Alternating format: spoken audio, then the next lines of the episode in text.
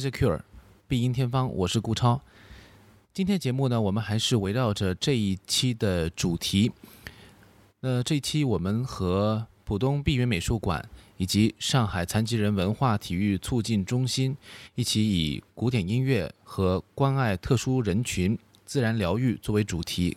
结合展览来聚焦古典音乐作品。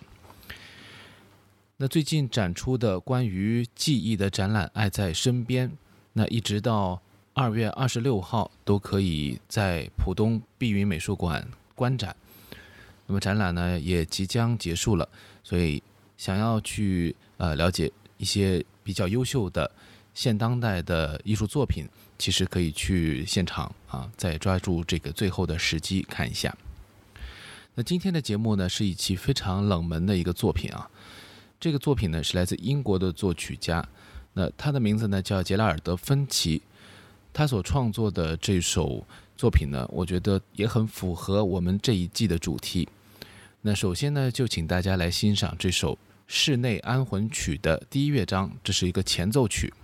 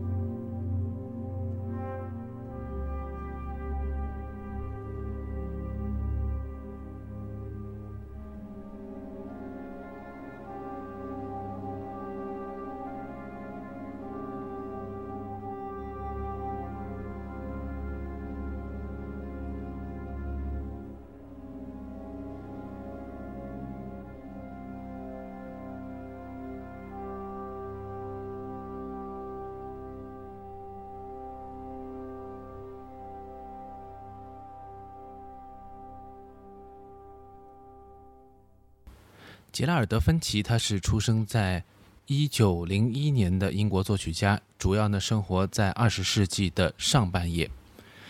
那这位英国的作曲家，他非常擅长写作合唱作品，那同时呢也有大量的乐队作品，包括他的一些协奏曲，都是现在音乐会上能够听到的作品。这一首室内安魂曲呢，是他为合唱、室内乐团以及独唱所写的一个作品。集合了三位诗人的诗作，以及我们刚才听到的前奏曲，合起来四个乐章。那第一乐章当中，我们听到了非常优雅的旋律，这当中包含着一些呃悲泣的部分，但同时呢，也有一种哀而不伤的效果。正如他的同时代的其他大作曲家霍尔斯特、温威廉斯等等一样，包括他之前的前辈帕里。芬奇的作品呢，也有着类似的这种英国调调。那这部作品当中，包含着他对于他自己人生的一种追忆，因为在他童年的时候，他的兄弟和父亲就很早的过世了，而在他年轻的时候，他曾经的作曲老师也是在很年轻的时候就离人世而去，因此呢，对于年轻的芬奇来说，造成了很大的影响。二十三岁的他就写下了这一首室内安魂曲，可见他所经历的这一切，确实对于作曲家的内心深处打下了一个烙印。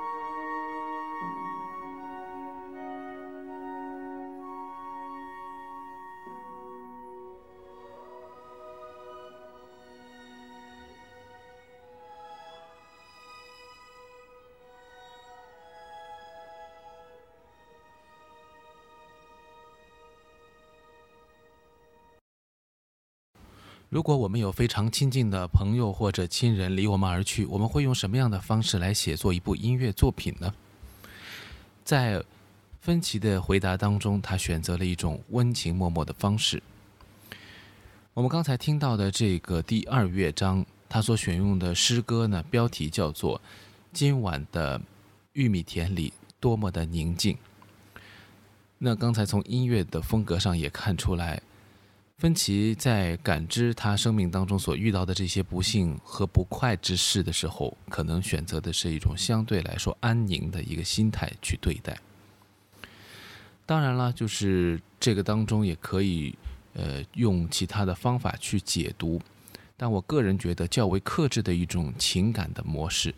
对于艺术作品的受众来说，会有比较广泛的接受度。因为我们很难真正的通过一个人的咆哮或者痛哭，去感知到他真正内心当中的那种深层的痛苦，我们只是感知到了一个表象而已。呃，但是我们可以通过比较平静的、略带哀伤的这部作品，来感知到作曲家内心当中有更宽广的世界。当我们在面对悲伤的时候，或许也可以找到一种。更加轻松的方式，去把这种悲伤的情感置于时间之流当中，让它淡淡的冲散掉。当然，这样的艺术处理方式在诗歌当中也是非常多见的。接下来的这个乐章，第三乐章，只有一个人在爬土块。